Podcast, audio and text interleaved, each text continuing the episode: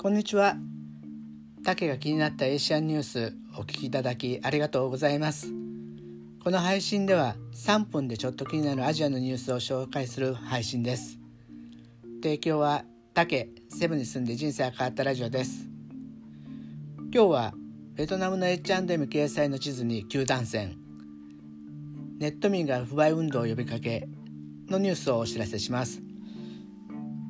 ベトナムのインターネットユーザーが2日夜から SNS 上でスウェーデンのアパレルメーカー H&M 製品の不買運動を呼びかけ始めました。H&M がインターネット上に掲載した地図に中国が南シナ海全全域の領有権を主張するために地図上に引いてある破線球団線が書かれていたからでした。ベトナムの H&M のファン、えー、Facebook ファンページには球団線が書かれた地図の掲載に抗議する書き込みが相次いでいて大ブランドなのに正しいか間違いかの判断もできない。間違いを訂正しないのならどうぞベトナムから出て行ってください。や利益は多く得られるから中国人が必要というのならベトナム人は誰も H&M ブランドの製品をもう買いません。などの書き込みがありました。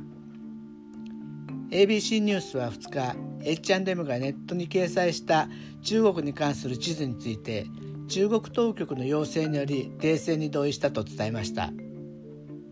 それより前にはウイグル族の人権問題で中国と欧州の間で緊張が高まり中国国内の H&M 不買運動が起きていました、まあ、フィリピンもねえこのニュースを聞いた時に、えフィリピンって難査問題を抱えてるんですけど、え中国、えフィリピンで打たれてるコロナのワクチンは中国製がメインでねちょっとずるい感じがしましたね。ただねちょっと言葉を恐れずに言うなら怖いもの知らずで若者の忖度しない発言が世界中に発信される今は、まあ、力技っていうかね昔のやり方だけでは通用しなくなってきてるように思います。ちなみにこの H&M っていうメーカーのイメージですけど日本はねお手頃価格なんですけどフィリピンはねちょっといい値段でおしゃれ着としてでも定着して人気です。行けるようになった時にね現地の方のお土産に、えー、コスト以上の効果がありそうです。ダメならユニクロでも OK です。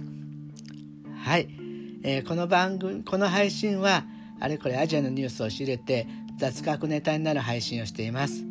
ぜひフォローして日々の小ネタに使いください。今日はお聴きいただきありがとうございました。